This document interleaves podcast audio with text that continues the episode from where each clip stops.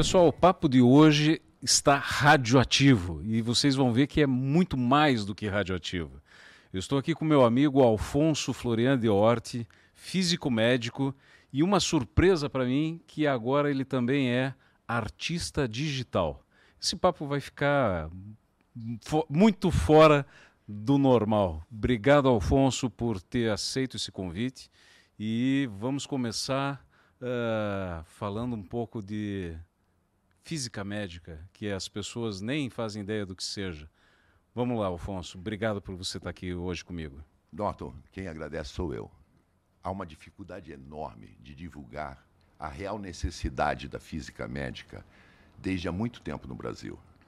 Veja bem, eu na, em 86, 87 houve os incidentes de Chernobyl e de Goiânia.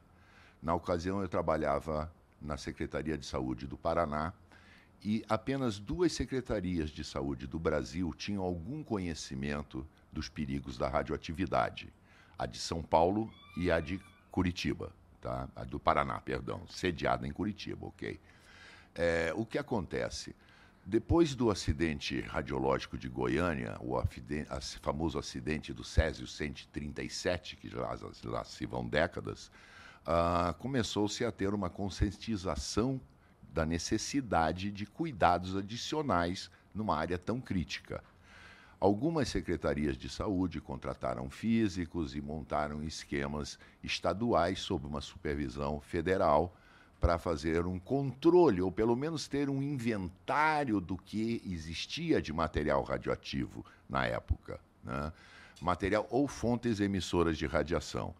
A Comissão Nacional de Energia Nuclear ela tinha o papel de regular e estabelecer limites de dose, estabelecer condições básicas de controle de todas as fontes emissoras de radiação ionizante, mas não incluía raio-x, tomografia, mamografia, qualquer coisa que não fosse um emissor de grande potência. Grande potência não quer dizer mais risco ou menos risco, apenas a utilidade tem formas de energia distintas. Né? Então, o, o levou-se de 13 anos até que saísse a primeira norma, a, aquela norma famosa da Portaria 453, que foi promulgada em junho de 1998. Teve sua vigência valendo até três anos atrás, foi substituída por outra, e recentemente, no ano passado, a, quem manda é a RDC 611, que é a, a norma básica federal sobre a qual todas as secretarias estaduais de saúde devem se basear. Pouco antes disso daí, é uma curiosidade que eu tenho, que certamente alguém pode, pode se perguntar também, como que um jovem adolescente decide fazer física, né? porque para mim sempre tem a ver com fusão, fissão nuclear, essas coisas assim que só Einstein domina. E daí, de repente, o sujeito no Brasil na adolescência para vestibular, de repente o sujeito que resolve fazer física. E aí descobre um, um, universo.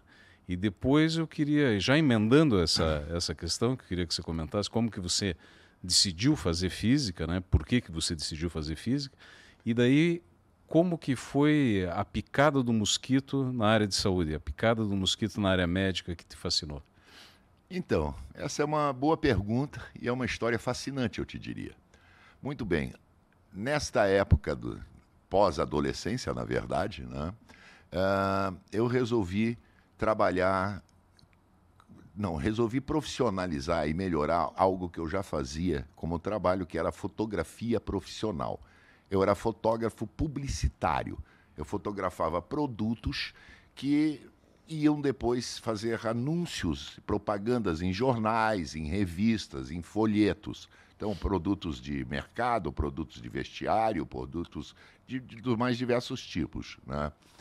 E dentro dessa ideia de, de fotógrafo, eu resolvi fazer a faculdade de Comunicação Social e Jornalismo. E comecei na Universidade Federal do Paraná o curso que chamava-se Comunicação Social naquela época. Num determinado ponto do curso, eu vi que ele não me agregava muito de tecnologia e não me agregava muito ao conhecimento, ao que eu desejava exercer como profissão realmente.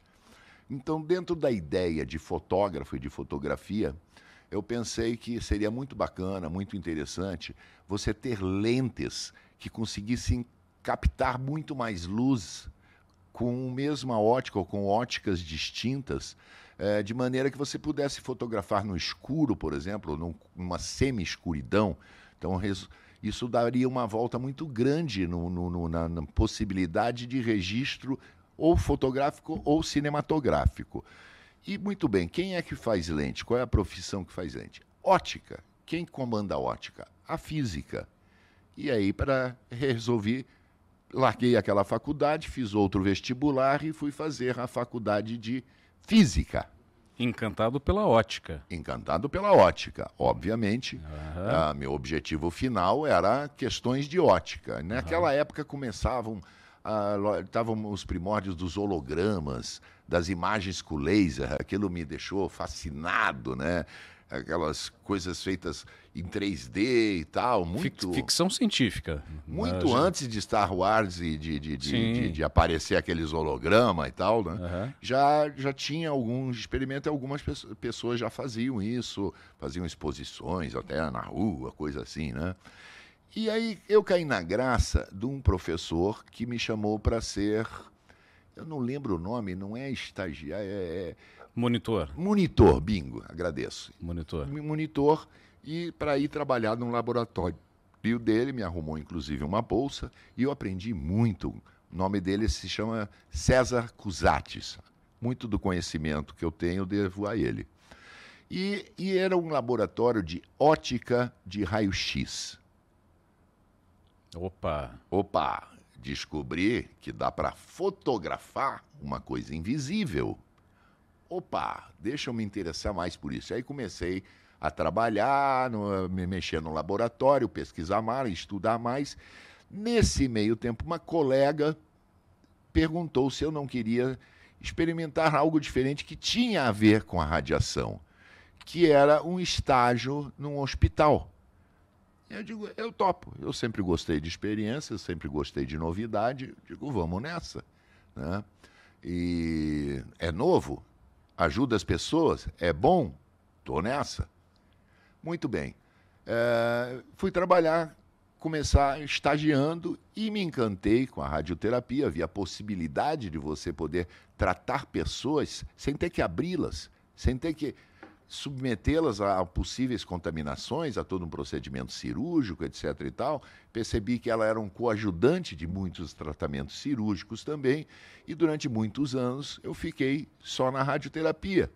Mas a radioterapia já é a física médica. Então, a física médica seria você usar os conhecimentos da medicina na área de saúde, no sentido hoje mais amplo. Na época era restrito a apenas à radioterapia. Né? E, e, foi nessa época que a gente se conheceu também. Foi né? logo, no, logo, logo, por essa seguida. época, logo em seguida, na verdade. Logo é. em seguida, foi isso mesmo. É. Lá se vão décadas. Já se vão. Eu ainda era cabeludo? Um, um pouco mais de dois anos, eu acho. Né? Um pouco mais de dois anos. Mas assim, é, isso me encantou também, né? porque é um cálculo cuja responsabilidade é muito alta. Sim. Né?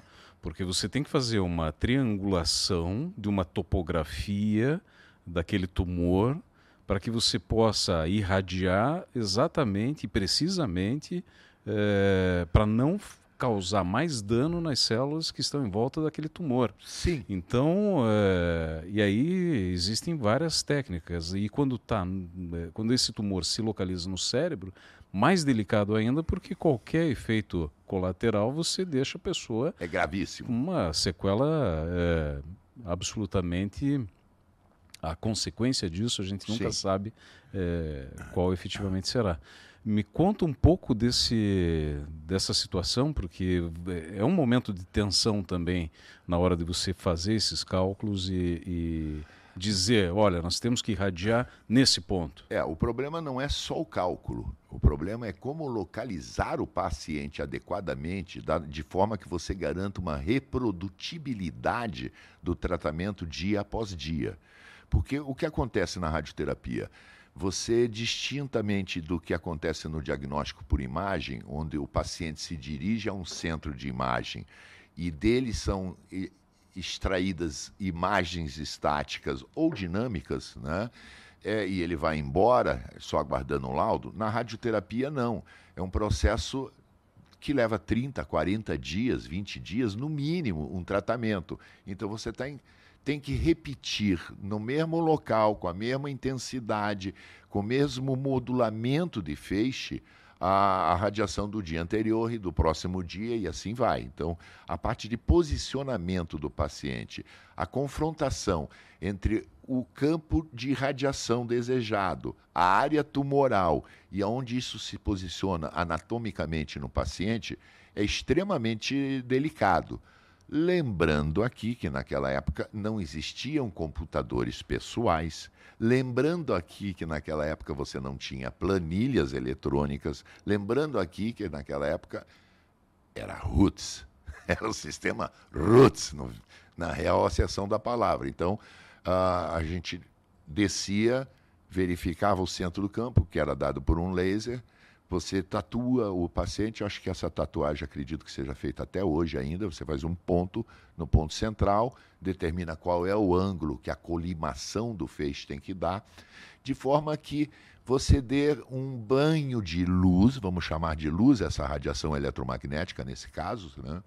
Uh, que é a radiação uh, ionizante, né? que é ela que vai provocar, por ser ionizante, é ela que provoca essas reações tumorais e que vão acabar com a, a massa ou reduzi-la de forma a facilitar a cirurgia. Né? Então você tem que descer com o paciente, faz uma imagem de portal de entrada e de saída do feixe, confronta isso uh, se está adequado e vai supervisionando à medida que o tratamento evolui. Significa que muitas vezes durante o tratamento, dependendo do tipo de tumor, a agressividade dele, o tumor pode aumentar ou diminuir já em consequência do próprio tra tratamento, né? Então, isso tem que ser verificado periodicamente. Você usou um termo que talvez muita gente não conheça, que é colimação. Colimação, ah, na lembrado. verdade, é um, um funil. Né? É um dispositivo que limita os feixes a uma isso. área pré-determinada. Então, Perfeito. você pode abrir Exatamente. Né, ou fechar. Então, colimado, um raio, um feixe colimado é um feixe que, que sofre essa variação de abertura é, do dispositivo que, que, Perfeito. É isso. Perfeito. Né? É exatamente isso. Maravilha. Obrigado pela explicação. É... Não, só para. Porque muita Sim, claro, gente não é, um é da área eu, eu, e, e, acaba não entendendo. a palavra 40 e poucos anos. É. não, senão vamos pensar que você é dinossauro também. Não é. É quase. Mas, mas não é também, né? Olha o idadismo. A, a, mente de garotinho é importante você é. manter sempre até terminar seus dias. Não o corpo dúvida. pode estar experiente e surrado. A mente tem que continuar criativa e ativa. E a tua. É, a gente vai falar sobre isso daqui a pouquinho. Aguenta aí. Mas a tua me surpreende a, a cada dia. É, ok, a gente falou, você usou um outro termo, radiação ionizante. Perfeito. Se existe radiação ionizante é porque existe uma radiação não ionizante. Bingo. Você poderia é, citar para nós quais são os equipamentos mais usuais que utilizam radiação ionizante para os seus diagnósticos? Depois a gente vai voltar um pouco para a radioterapia. Perfeito. Mas quais são esses equipamentos que emitem radiação ionizante e o que seria um equipamento que emite uma radiação não ionizante? Vamos lá. Excelente pergunta. Veja bem. Radiação ionizante inclui qualquer aparelho que emita raios X. Então, tomógrafos, mamógrafos, raio-x convencional, raio-x móvel, litotripsia guiada por raio-x e assim vai. A, a Hemodinâmica. Família. Hemodinâmica. Ah. Tomografia. Tomografia. Mamografia. Sim. Né? Então, todo esse leque, densitometria óssea. Também né? inclui. Okay. densitometria óssea é o melhor exemplo daquilo que a gente acabou de salientar, aliás, você brilhantemente salientou, que é o feixe reduzido. Por que, que nas salas de densitometria óssea a questão de proteção radiológica não é muito, muito preocupante ou não é preocupante? Porque o feixe é colimado, ou seja, ele é Estreito. Estreito, é, é, estreitado ao ponto de ficar da espessura de uma caneta. Né?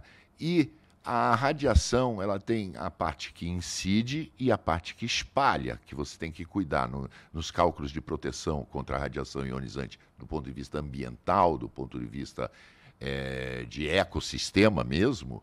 Uh, como quanto menor é o, é, é o tamanho da, da, área de incidência do feixe na pele, menor também é o que reflete, o que espalha. Tá? Que é a radiação secundária. Que é a radiação secundária, exatamente. Então a radiação primária ela é focada no paciente, mas tem um efeito colateral no ambiente. E esse efeito colateral no ambiente é porque vai acabando. É, porque, vamos dizer assim, entre, de maneira grosseira, é, da mesma maneira que essas luzes refletem-se, espalham-se na mesa, a radiação também vai bater na pele do paciente e vai espalhar-se. Vai, bater na, vai atravessar o paciente, vai bater no piso depois da mesa que o contém e também vai se espalhar. Então, tudo isso é uma radiação secundária. Né? Então, uh, já na parte de, na família de equipamentos com radiação não ionizante, nós temos o ultrassom, a ressonância magnética. São os principais exemplares, os principais uh, diagnósticos por imagem realizados com radiação não ionizante. Ou seja, eles não têm a capacidade de interagir com o tecido e fazer com que o tecido, a uma vez que esteja ionizado, passe a interagir com tecidos próximos, ou seja, no mundo microscópico, se você ioniza uma molécula, ela vai reagir com outra molécula, fazendo um agregamento e fazendo uma alteração celular que acaba se multiplicando e virando uma alteração do tecido e, em última instância, do próprio órgão do organismo. E a gente esqueceu um equipamento que eu gostaria que e eu esqueci de propósito, na verdade, né? não foi um esquecimento, mas foi de propósito porque ele é muito particular, até no seu sistema de entrada e saída de pacientes, que é a cintilografia. Eu queria oh. que você falasse um pouco sobre medicina nuclear. Muito bem. Cintilografia. Vamos lá. Que é um outro, é hum. uma outra pegada. É outra pegada diferente completamente. Por exemplo, a principal questão que eu colocaria é o seguinte: quando você vai fazer um exame de tomografia, tá? É, há uma ampola que te joga a radiação, atravessa parte dessa radiação é retida em certos órgãos ou ossos, e essa parte que faz, atravessa e a parte que, reti, que é retida vai depender da densidade do osso, do, do osso, do órgão, enfim, é o que vai gerar uma imagem posterior, ok? Então você tem o paciente sendo atravessado por, uma, por um feixe de radiação que irá incidir e um receptáculo, uma superfície receptora, que hoje em dia a maioria é digital e não mais filmes, né? É, alguns sistemas são híbridos, tem filme tem o, o direto, que lê direto do chassis, mas enfim, isso são detalhes. Já na medicina nuclear, não.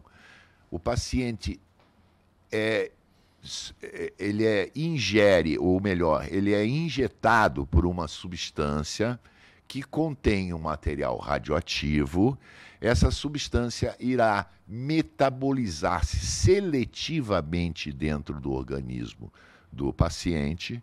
Depois de algum tempo na qual aquela substância já, já se sabe que ela deve estar uniformemente distribuída pelo paciente, você utiliza um detetor supersensível de radiação, que é a gama câmera, né? Que vai ler o quanto está saindo de radiação de um ponto ou outro do, do paciente. Então, você consegue monitorar de uma forma dinâmica ou seja, um dos usos muito comuns da, da medicina nuclear, da cintilografia, é os exames cardiológicos. E você consegue diagnosticar muito bem se há uma parede comprometida ou não dentro do coração, pela quantidade ou não de absorção de um determinado radiofármaco, ou seja, uma substância farmacêutica, farmacológica, um, princípio farmacológico, a qual foi colocada, vamos chamar de uma bandeira, algo que sinaliza que é a radiação. Então você tem vários compostos, vários fármacos, vários radiofármacos que se interagem ou que são utilizados especificamente para alguns tipos de pesquisa. Você quer pesquisar osso, você usa um tipo. Você quer pesquisar a parte cardiológica, ou muscular em geral, usa outro tipo e assim por diante. Tá? Então, a diferença básica é que o paciente fica parcialmente radioativo durante um determinado período, normalmente para por isso utilizam-se elementos radioativos de vida média curta. Agora vai dar nó no pessoal. O é. que, que é vida média? É o tempo de decaimento. A gente pode voltar depois, mas é a faculdade de qualquer material radioativo diminuir sua atividade com o tempo. E isso pode variar de segundos a milhões de anos. Por isso a preocupação com lixo nuclear. E... Exatamente. Então, no caso médico, você utiliza equipamentos que, que, que decaem em poucos minutos, decaem, ou seja, perdem a, o, o, seu, seu efeito. efeito. em poucos minutos ou em poucas horas. E aí se, se, se libera o paciente para convívio normal, social. Mas, então, o, que é, o resumo seria: o paciente está radioativo, algumas áreas estão com mais radiação, outras menos radiação e com essa gama câmera você vai conseguir ler essas diferenças de densidade de imagem uh, e com isso perceber patologias e fazer um diagnóstico médico. Maravilha. E aí, dentro dessa tua trajetória, chegou num momento que você montou uma empresa, a, a Núcleo Dot. Perfeito. Né? Antiga Núcleo e depois Núcleo Dot. Exato. É, que trabalha com justamente com algumas, alguns outros aspectos que orbitam não só o, o tratamento direto do paciente, quer dizer, a incidência direta clínica no paciente, certo. mas no tratamento do ambiente que vai abrigar esses equipamentos. Perfeito. Para que eles é, não causem mais dano é, fora da sala onde ele está contido. Basicamente é, isso. Exatamente isso. Mas eu gostaria que você explicasse é, o que que, é, o que que te levou à criação da Núcleo é, e, e, esses aspectos de blindagem radiológica das radiações ionizantes, Perfeito. certo? E é, por que que nós precisamos ter essa proteção radiológica nas paredes, no piso, no teto, eventualmente, desses equipamentos? Bom, vou começar pelo final. Por que, que a gente tem que se proteger contra a radiação? Porque uma parte dos efeitos deletérios da radiação é devido ao efeito cumulativo de dose. Então, uma dose pequena hoje não faz dano nenhum. Uma dose pequena hoje, amanhã e depois da manhã não faz mal nenhum. Uma dose pequena todos os dias faz muito mal.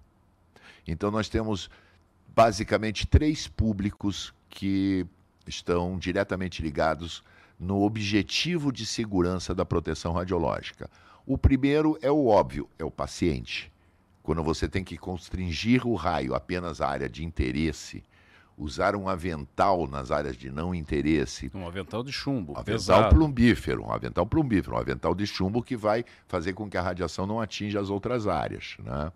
É, você tem como eu expliquei antes, parte da radiação bate na pele do paciente e reflete. Parte bate no chão e reflete. Então há uma radiação dentro da sala que se propaga à velocidade da luz, como qualquer radiação, né? É, e ela deve ser contida por barreiras. As paredes, por exemplo, são as barreiras físicas da sala. E você tem que acrescentar um material, uma, uma, uma blindagem sobre essa barreira física, de uma maneira a constituir uma barreira física e contra a radiação. Então, um dos materiais primordiais para uso da, da proteção radiológica são mantas de chumbo, porque o chumbo tem uma alta densidade e uma maleabilidade bem grande. É fácil de trabalhar com chumbo. No entanto, pesado. Do ponto de e... vista financeiro, principalmente, é caro, bastante é complicada a é. situação. É, pesado e caro. E então o que acontece? Então a, a, a situação é: eu preciso aumentar a densidade da barreira. Perfeito. Né, do material que compõe essa barreira.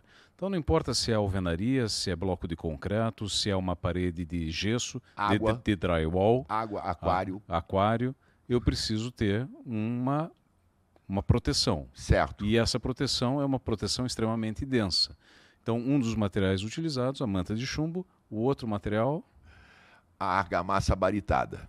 Tá? Muito bom. Quando eu falei de água, não brinquei. Acontece o seguinte: qualquer coisa protege contra a radiação, mas a espessura de material que, tu, que você tem que colocar ali é, é absurda quanto menor for a densidade do material.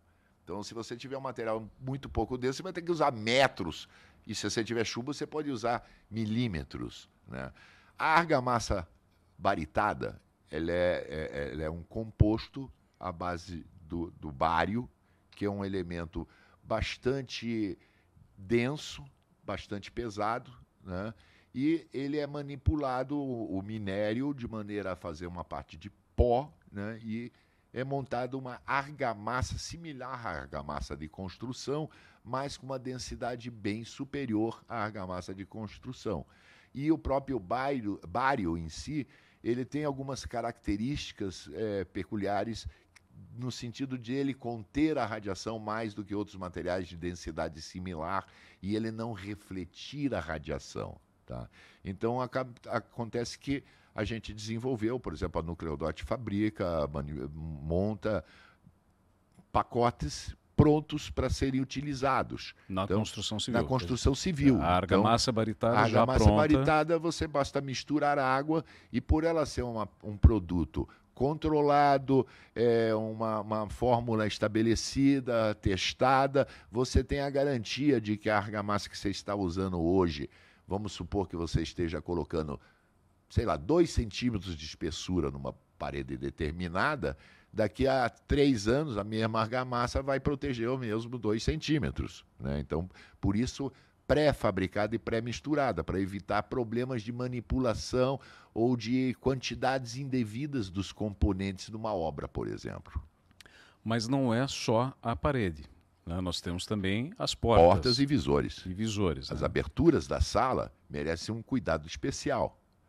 A porta e o visor são os dois calcanhares de Aquiles, vamos dizer assim, da, da proteção radiológica nesse ambiente hospitalar. Como é que você faz um vidro plumbífero, um vidro que tenha chumbo e que proteja essa radiação? Bom, aí de novo nós chegamos no ponto da questão custo. Tá?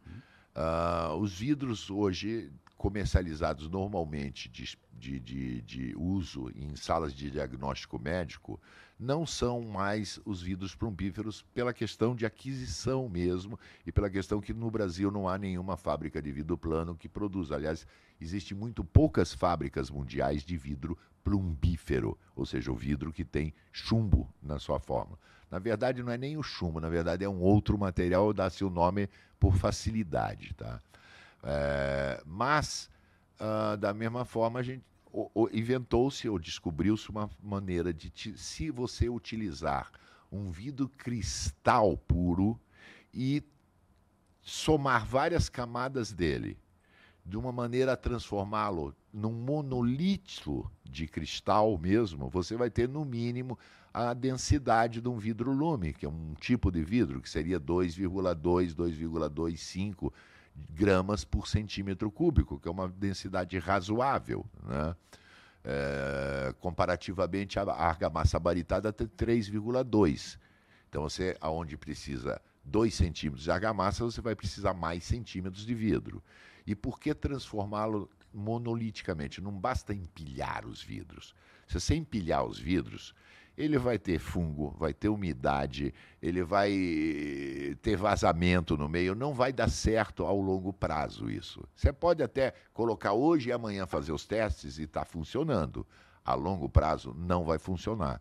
Então, o, o, o, as várias lâminas de vidro cristal são colocadas juntas de, por uma, um sistema de resina. Você poderia usar também um bidim, que é um tecido com, com colagem que você esquenta e ele funde-se e fica transparente. A resina, hoje em dia, é um método mais moderno, mais prático de produção desse visor. Por ele ser espesso e por ele ser denso, ele vai pesar muito. Um visor de uma sala de tomografia, por exemplo, merece um grande cuidado da parte dos arquitetos na hora de pensar no suporte dele, porque um visor de um metro e meio de, de, de quadrado, por exemplo, que seja um e meio por um de, de, de, de, tamanho, né, ele vai pesar mais de 300 quilos. Então você tem que ter uma base que o sustente bem. Né? É. É, a... e, e, aí vem uma, uma, vem uma curiosidade, me lembra, eu fui visitar um hospital uma vez, isso já fazem... É, uns, um tempinho. Um tempinho, vamos Vai, lá, um tempinho. uns, uns 20 e poucos anos. É, e na sala de raio-x, o, o, enfim, o diretor do hospital estava todo orgulhoso que ele conseguiu instalar. Era um hospital, evidentemente, um município muito pobre, com poucos recursos, etc. Mas ele estava muito feliz porque ele conseguiu instalar um ar-condicionado do tipo janeleiro na sala de raio-x.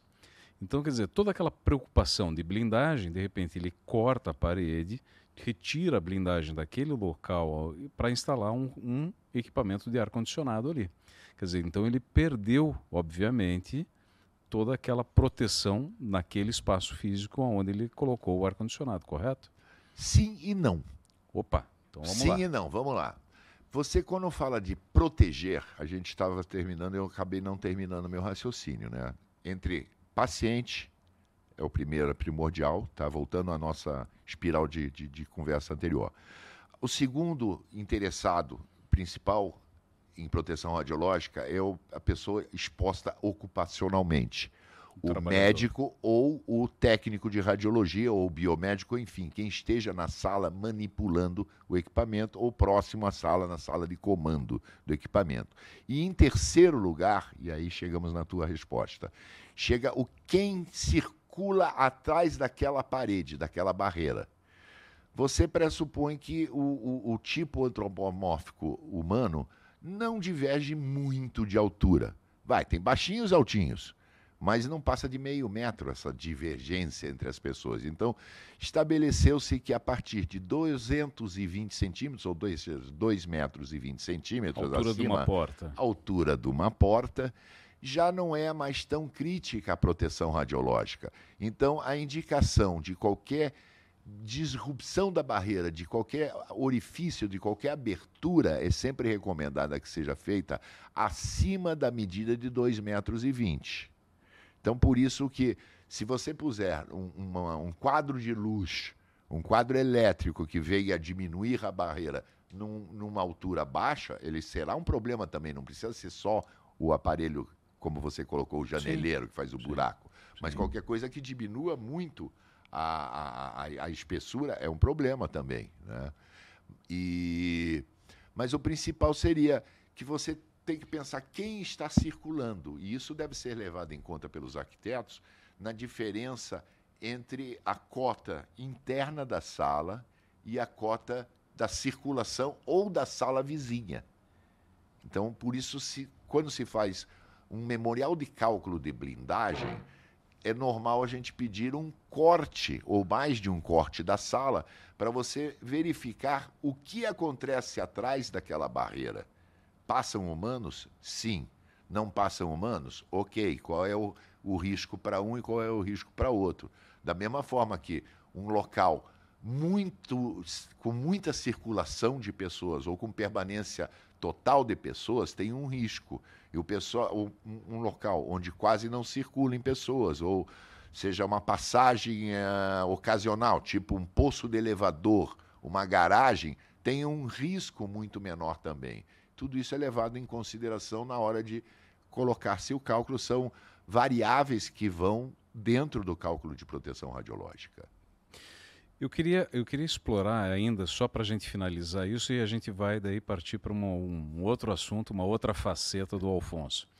É, mas assim, é, muita gente me pergunta por que é, normalmente quando a gente faz um desenho preliminar, ainda antes de eu encaminhar isso para um físico médico, é, quando nós projetamos o acelerador linear, quer dizer, um bunker para radioterapia, e eu coloco uma parede de concreto pelo espessa. menos espessa, de um metro e meio, um metro e oitenta de até dois metros e vinte, até dois metros e vinte de espessura. E existe também uma característica própria né, de um labirinto sim, ali para diminuir pra... a radiação espalhada. Isso. Etc. E daí as pessoas ficam uh, assustadas, até mesmo a construtora fica assustada, porque por que, que eu estou fazendo um negócio com uma espessura tão gigantesca, ainda que preliminarmente? Estou falando ainda de estudo preliminar, sim, de, sim, de sim. anteprojeto, antes de mandar para o cálculo. Né? Muitas vezes lá no, no cálculo de blindagem. Aumenta. Eu, aumenta. Eu fui, fui muito tímido ainda na, na, Sim, é fato. na, na projeção.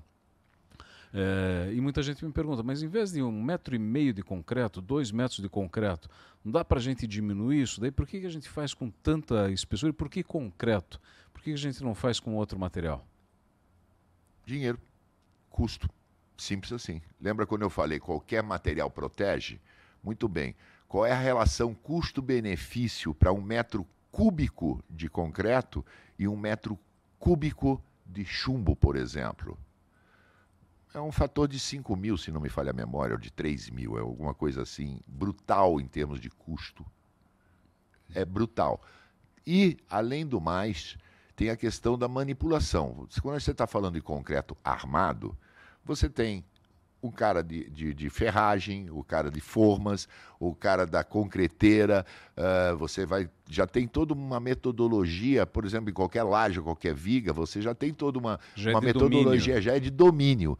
Na hora de instalar um material distinto, quem vai instalar? Quais são as condições que vão garantir que aquilo tenha uma continuidade, que aquilo não tenha fissuras, que aquilo não tenha emendas. descontinuidade, emendas e etc e tal. Aí é o ponto básico. Na verdade é simples, prática simplesmente.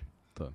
Alfonso, explorando aí um pouco um pouco teu lado, quer dizer, tô, tô explorando totalmente teu lado físico aí até agora. Mas sempre é, me encantou a física. Quando quando em algum momento, né, lá no meu mestrado ainda, né, nem, nem foi no doutorado, que o doutorado é outra, outra questão lá na, dos idosos, né, da moradia para idosos. Mas ainda no mestrado, é, a gente tinha uma coisa que me chamou muito a atenção foi a quantidade de radiação cósmica que nós recebemos em voos internacionais. É, e aí eu fiquei sempre imaginando o piloto, né, porque nós fazemos uma ou outra viagem, estamos expostos a é, relativamente pouca radiação é, nesses casos. Mas eu fico pensando nos pilotos e na, no, nos comissários de bordo, que estão sempre em trânsito. Como, tem alguma proteção disso? Ou é necessária essa proteção ou não? Inviável. Inviável. Inviável. Você tem que contar com um dos três princípios da proteção radiológica, que são tempo, distância e barreira. Para você se proteger de uma fonte de radiação, você tem que usar esses três elementos. Ou, ou, ou também pode usar. O ideal seria utilizar os três. Você ficar o mínimo de tempo exposto, uh, atrás de uma barreira, e, e, isso limita a atuação do, do, do, dos, dos comissários de bordo, de quem está exposto. É, aliás, um dos propostas atuais é uma viagem interplanetária, etc. Essa é o maior problema deles, na verdade, é o controlar quanto, porque se numa viagem dentro da, da, da atmosfera, ou seja, a 15 mil metros de altura, que é uma velocidade de cruzeiro de um avião, uma altitude de cruzeiro de um avião trans, normal. Trans, intercontinental. normal, intercontinental, né? Pense isso a 300 quilômetros de altura, você já não tem mais ar nenhum, não tem mais proteção atmosférica. O ar, voltando a dizer, também é uma barreira. Você vai precisar quilômetros de ar. Uhum. É aquilo que eu mencionei antes. Mas é, então o que você tem que reduzir é o tempo de exposição, o tempo de vida útil, o tempo de tempo de, de, de exposição que o piloto está. Mas você tem algum estudo que mostra alguma prevalência de, por exemplo, doenças provocadas por esse tipo de radiação? Existe isso? Desconheço. É? Desconheço. Eu, eu, eu, me lembro que me chamou muito a atenção isso. Na, é, na verdade, já houve vários estudos, mas é, da mesma forma que existem estudos, existiram estudos e ainda existem estudos é, correlacionando ondas eletromagnéticas do emissão da, do G3, do G5, do G4, do, eu, das, eu do celular e o tempo de exposição você, a esse tipo você de se coisa. Você lembra que eu estava para comprar um apartamento que em frente tinha uma torre de retransmissão é, de, de, telefonia celular? Sim. Eu peguei e liguei para você na mesma Sim. hora. Falei, Alfonso, ó, tem uma, eu abro a minha janela. Né, se eu comprar esse apartamento, eu vou abrir a minha janela, vou ver uma uma antena bem aqui na minha frente. O que, que você acha? Compra ou não compra ou vou, vou começar a virar marciano aí, ou, daqui para frente? E daí você até me, me aconselhou. O campo é... elétrico é, dentro de uma transmissão de microondas né, é muito crítico. Então você tem que analisar e ver muito bem esse campo elétrico. Não que tivesse problema, né? Tanto é que na época você até me falou, Norton, não tem problema nenhum. Mas vai que daqui 50 anos, 100 anos, descobrem que tem algum problema. Veja bem, eu, eu, eu, quando estava no ventre da minha mãe, eu, segundo relatos, eu não estava aqui para testemunhar. Não se lembra? Não, não, me lembro, eu era muito pequenininho. É, eu estava em posição errônea e estava comprometendo o parto, com risco de vida para mim e para minha mãe.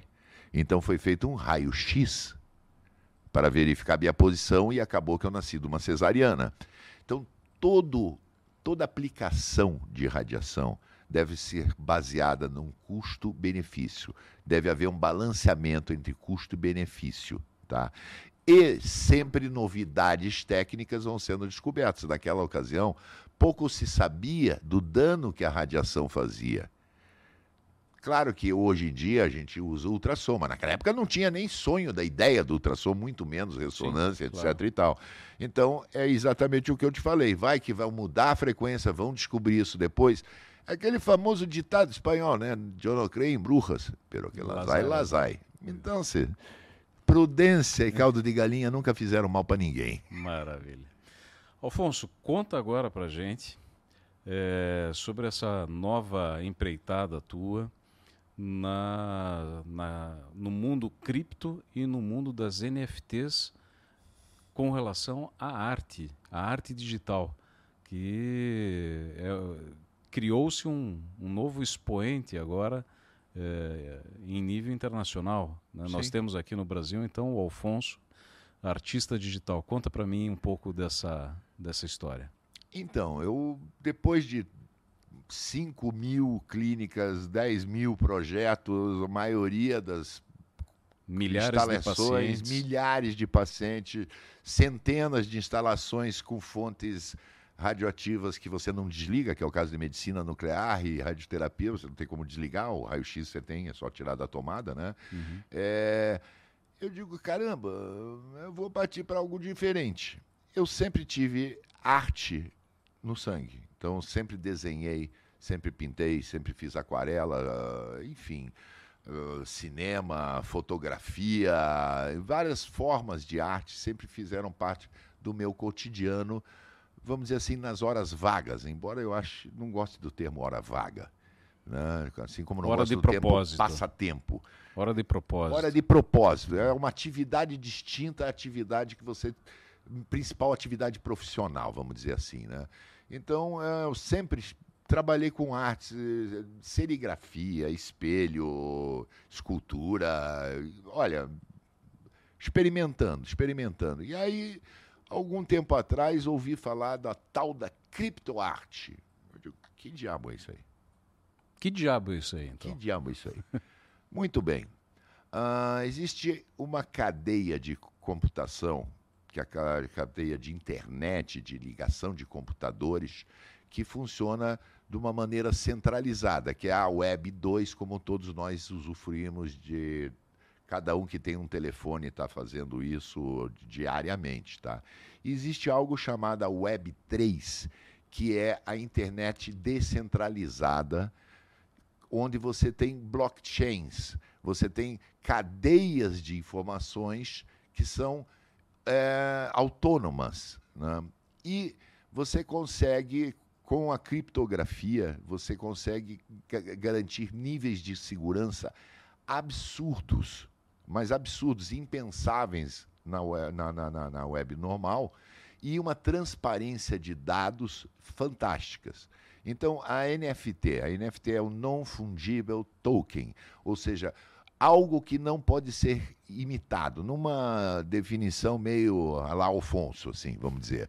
Mas eu peço licença e vou definir dessa forma, mas é próximo isso. Então é um token não fungível, é algo que você não pode fazer igual, tá? Ele é único, né?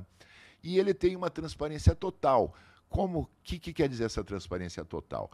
Você sabe quando ele foi produzido, o NFT, quando ele foi cunhado, quem o cunhou, em que condições, se ele é vendido. Esse é o grande ponto. Esse é o grande ponto.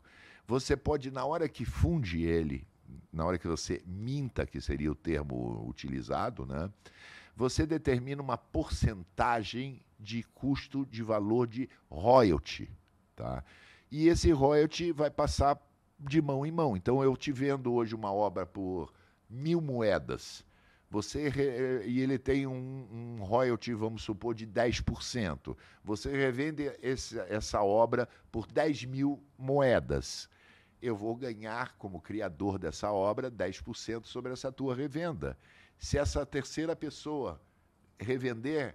Por assim um por milhão diante, de moedas, você recebe um percentual. Exatamente. ah, já pré-estabelecido e pré-acordado entre comprador e vendedor. Isso ad infinitum perpétuo.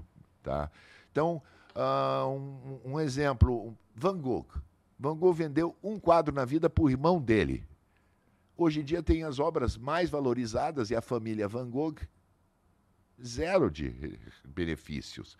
Então é uma garantia de que a descendência, os herdeiros dos artistas que trabalham com essa área tenham uma remuneração justa por quem inventou, como se fosse uma patente, algo assim.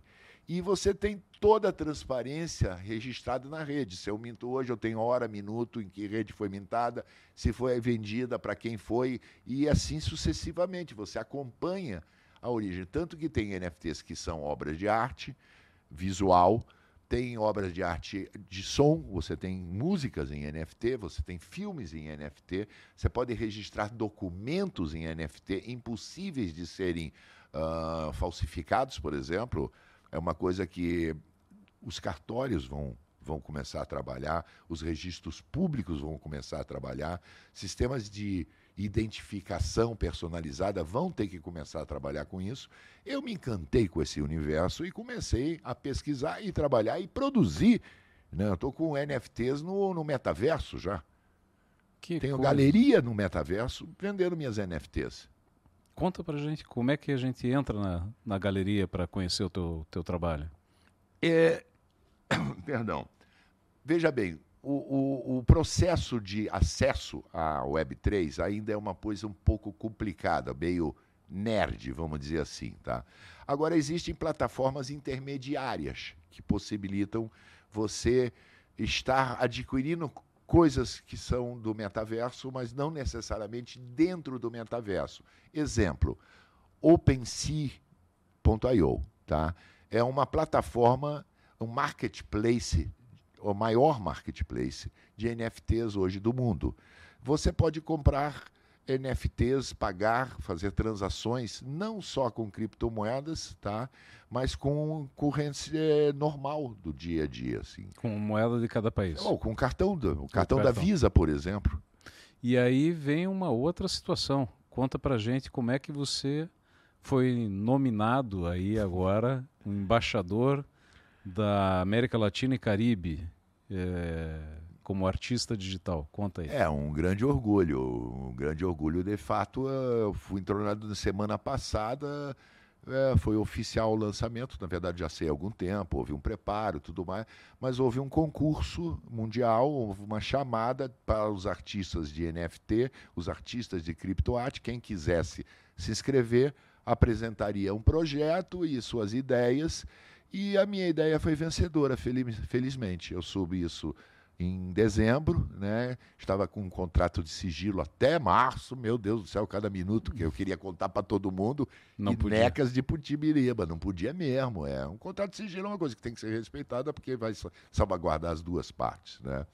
E Parabéns, aí, na semana parabéns. passada, realmente eu tive a feliz notícia e estamos iniciando os trabalhos da primeira turma de criadores digitais de NFT da Visa. Então eu estou dentro de uma turma, é um co-work, né? Somos eh, em cinco artistas, cada um de um continente, e a gente vai fazer um trabalho em conjunto durante um período de um ano, para um apoiando o outro para divulgar melhor, para popularizar mais essa, eh, essa nova forma de arte. É, vamos falar de novo para marcar bem. Para eu achar, então, a tua produção, a tua galeria, eu tenho que entrar em OpenSea.io. Ponto .io, isso, io, né? Ponto .io. Tá, a gente vai colocar daí nos créditos Isso, aqui enquanto a gente exatamente. fala, mas é o, o método de acesso Isso. à tua galeria. É, deixa eu colocar aqui, em termos de metaverso, existem vários já. Então, eu tenho, eu tenho uma, uma galeria, literalmente, é, que é como uma galeria mesmo, que você entra com um avatar no Spatial AI, tá?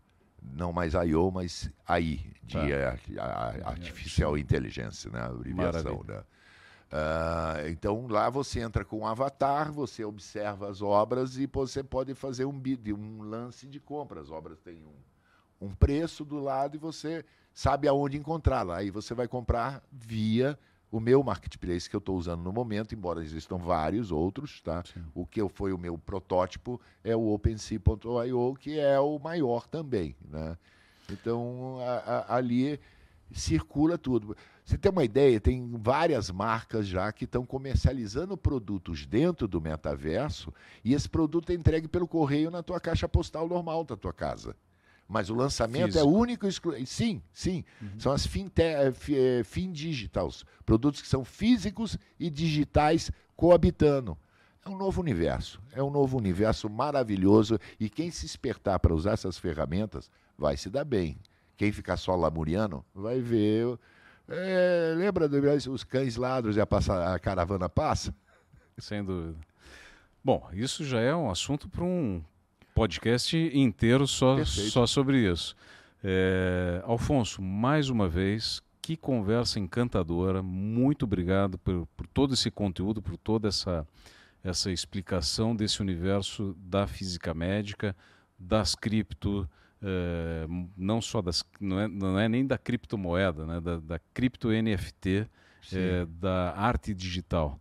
Muito obrigado mais uma vez, te agradeço a amizade, a confiança Imagine. e vamos conversar muito mais ainda sobre isso. Vamos sim, vamos falar sobre os sênios, aquele meu projeto do, do Oldway também. Opa, isso é Aquilo é para um outro encanta. assunto, porque isso vai encantar muita gente. Mas Maravilha. vamos manter, fazer um, como é que se chama hoje? Teaser. é isso aí. This is a teaser, man. Maravilha. Obrigado. garotinho. ó, o- satisfação toda minha, honrado em participar. Obrigado. Verdade. Até mais, pessoal.